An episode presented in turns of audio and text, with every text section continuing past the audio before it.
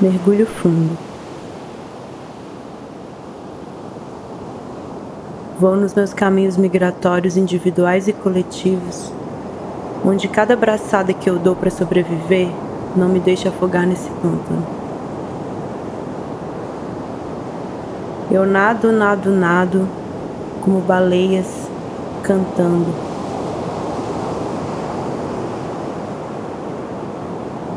Profundas memórias antigas em sonhos noturnos, trançando uma história que me foi roubada. Escrevendo meus sonhos cavando e me sujando de lama, como na rua Espanha, onde eu brincava e minha mãe me dizia que eu costumava fugir para as montanhas. Continuo fugindo. Fuga eterna.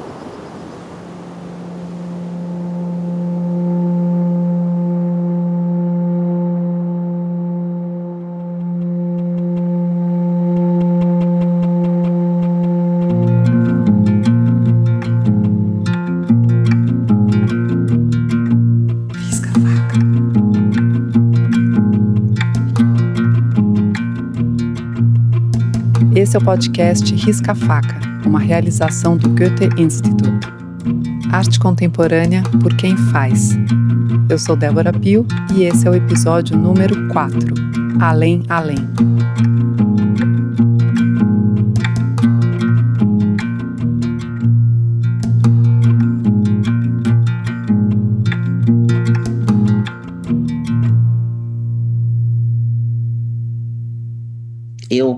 Não posso esquecer mesmo que eu vim de um quilombo. Sou Castiel Vitorino brasileiro, tenho 25 anos, sou psicóloga, tenho um, consultório formado majoritariamente por pessoas brasileiras, racializadas como negras aqui nesse contexto.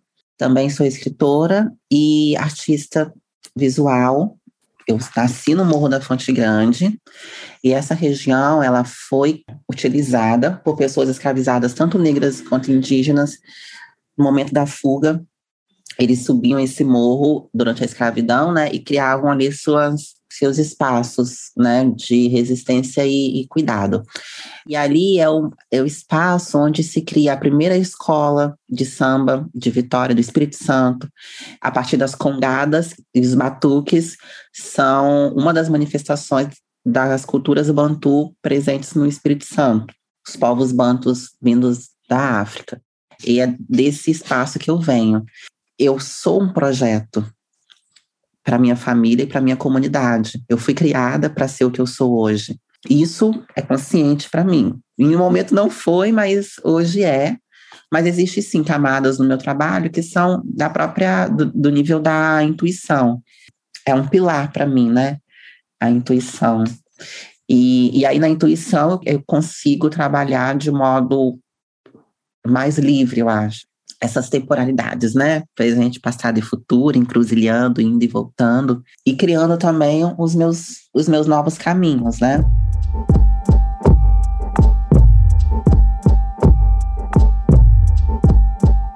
Ando traduzindo caminhar individual e coletivo e reflito onde foi que eu aprendi a cantar. Onde foi? Nas memórias antigas, no transe que experimento quando somos livres, no freestyle. A raiva ancestral, a arqueologia do corpo, os caminhos, o DNA, as palavras. Mapuche, gente da terra. Diaguitas, ceramicistas, minha mãe, meu pai, minha balita Elsa e sua pinta repetida em minha face as ovelhas, o rio, o rio descendo gelado, passando meu corpo, 11 horas da manhã, Vijaricapucom. Cortando a terra ao meio em Labiaiala e os cavalos correndo livres, como eu quando estou cantando. Nessa migração mental, eu ando trançando os fios de cabelo no caminho de volta. Eu desenho futuros que eu mesma crio. Serei o ancestral de amanhã, mas estou no corre hoje o mercado fechado e eu cavando minha entrada pro outro lado, pensando os pontos de acesso, os códigos, as senhas. E se der tudo errado? Fudeu, eu não tenho segundo plano. Na real, vou ter que criar um, e acho que vai ser repetir o primeiro. E o primeiro sempre foi ser livre, e ser livre vai além de um caminhar individual, é coletivo, assim como foi quando aprendi a cantar.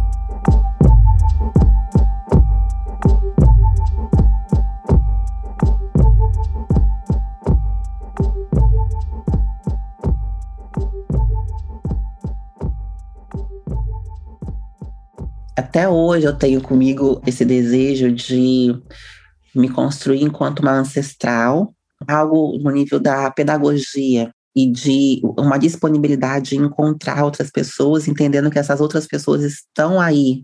Às vezes elas estão perdidas, assim como eu também estou perdida, mas eu sei que eu preciso encontrar algumas pessoas. Eu falo com uma leveza porque eu tenho nojo da violência.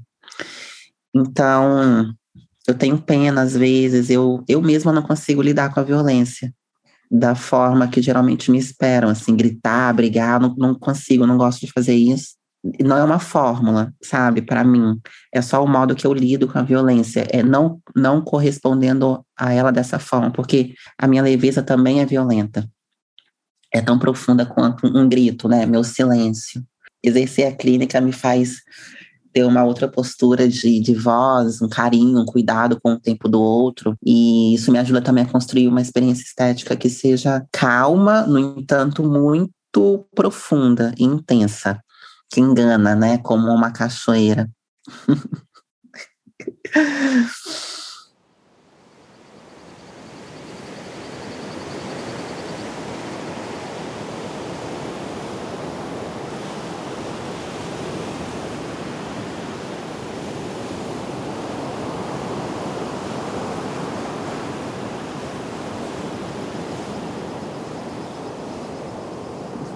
eu inicio a minha produção num contexto brasileiro, onde nas artes visuais muito se encenava a dor, e aí eu nunca, nunca me dispus a construir narrativas estéticas onde meu corpo novamente se apresentasse em imagens estereotipadas, assim, né, do negro em violência, dizer sobre escravidão, sobre genocídio da polícia, sobre solidão. Esse nunca foi o meu interesse, ainda que sejam questões que eu viva, mas eu não quero dizer sobre isso. Então, de modo corajoso, eu decidi falar sobre cura no momento em que não se falava, não não queriam se dizer sobre isso, não estava na agenda. E eu persisti e desde então tenho percebido que pouco me importa a palavra cura, né? Porque a palavra é apenas um, um, um som com seus significados e seus poderes.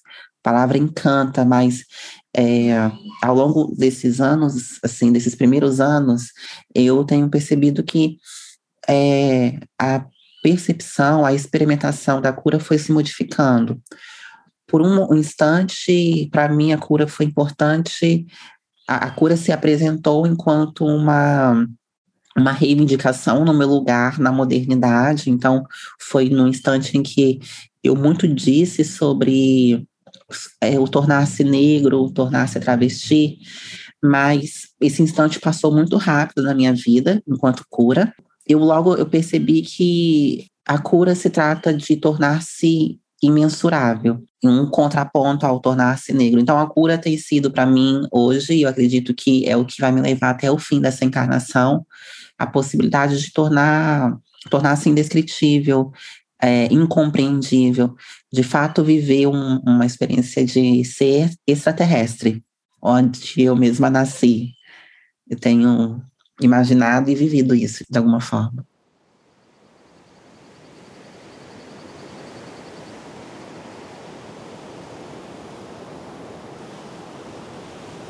Onde será que eu aprendi a cantar?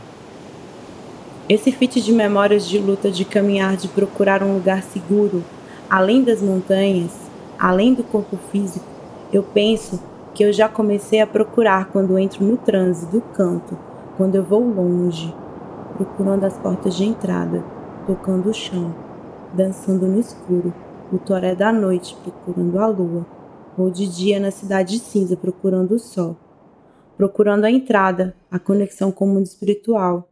E quando eu encontro, é como se tivesse o acesso, mas ele só é permitido quando eles me convidam.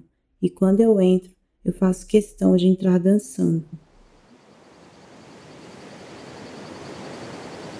Eu vejo que o escuro é fundamental para alimento da alma. E o escuro onde renasce. Meu nome é Carlos Papá, sou daqui da aldeia Rio Silveira, município de Bertioga. Só para você ter uma ideia, que o escuro é tão forte que você põe uma semente de feijão num vaso escuro, no dia seguinte você está vendo, está brotando, porque renasce no escuro. E se você colocar no lugar é, onde não, não faz escuro, ele não brota. Pode brotar, mas com muita dificuldade, porque precisa da, do escuro. E a, e a luz precisa de, de crescer. Então, existe sempre essa, essa energia que combina, né? Então, o amor e o respeito renasce nesse nesse é, elemento que nós não temos esse hábito de pensar que o escuro também faz bem. Então, nós, do povo Guarani, a gente acredita muito no escuro. O escuro é que traz essa consciência de verdade e o amor de verdade que não julga as pessoas, inclusive não classifica. Mas isso só com os grandes líderes espiritual que vão entender esse além do além. E é nesse além é que vem esse desconhecido, né? É, e todo mundo tem medo de buscar esse desconhecido. Tudo que é desconhecido são considerados mal, sombrio, né? E, na verdade, é, são segredos, né? Quando a gente busca um segredo de vida, quem somos, você vai além, né? Coisas que essas limitações que que foram criadas hum, não tem uma capacidade de alcançar. Né?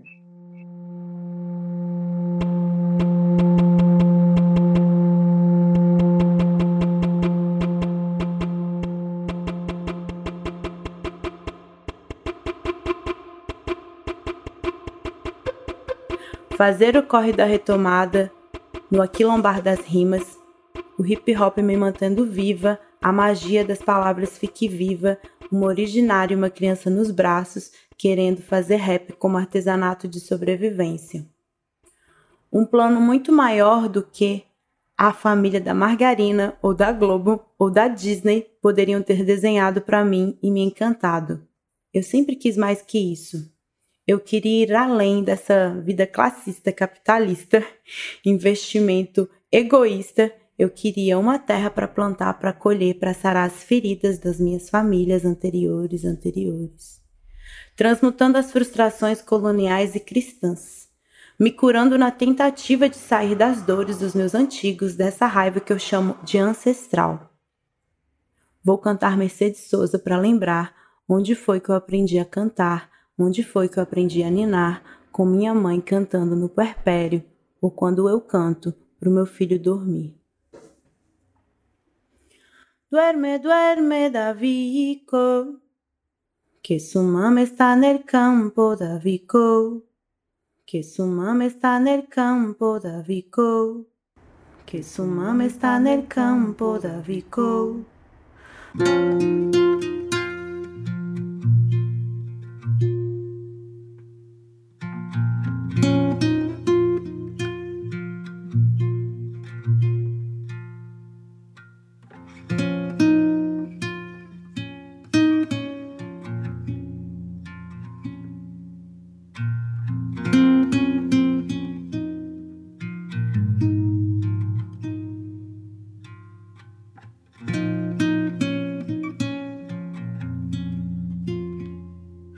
Campo de guerra das artes, das disputas com a estrutura, fugindo desse zoológico de exibição vernissage estilo show da Xuxa.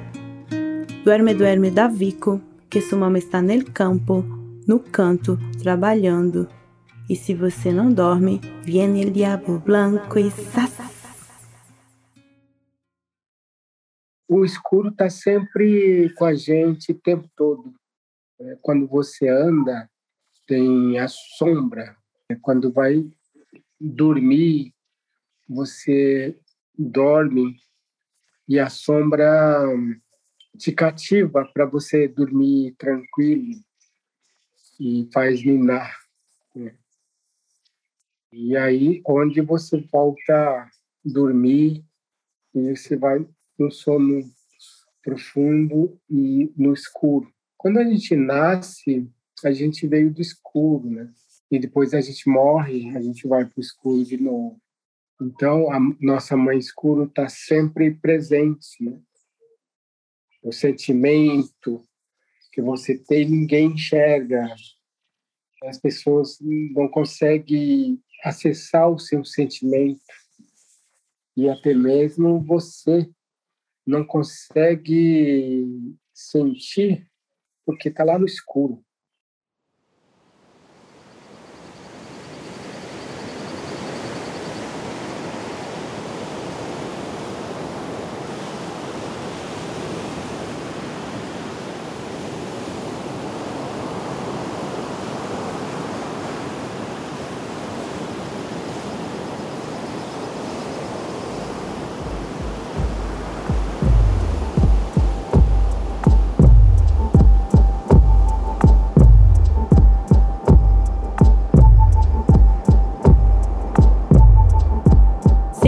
Conectar a espiritualidade à instituição, livre para ir além da caixinha dessa história, dessa mentirinha fraca, sustentada pela branquitude eurocentrista nessa guerra antiga.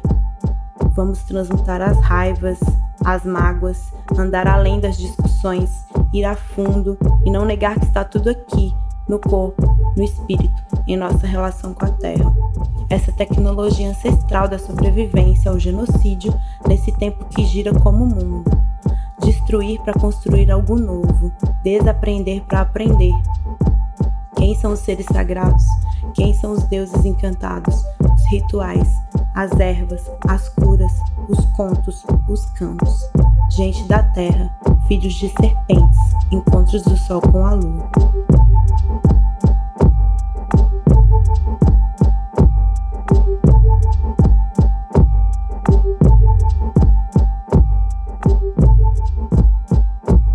Esse foi o quarto episódio da série Risca Faca, um podcast do Goethe Institut.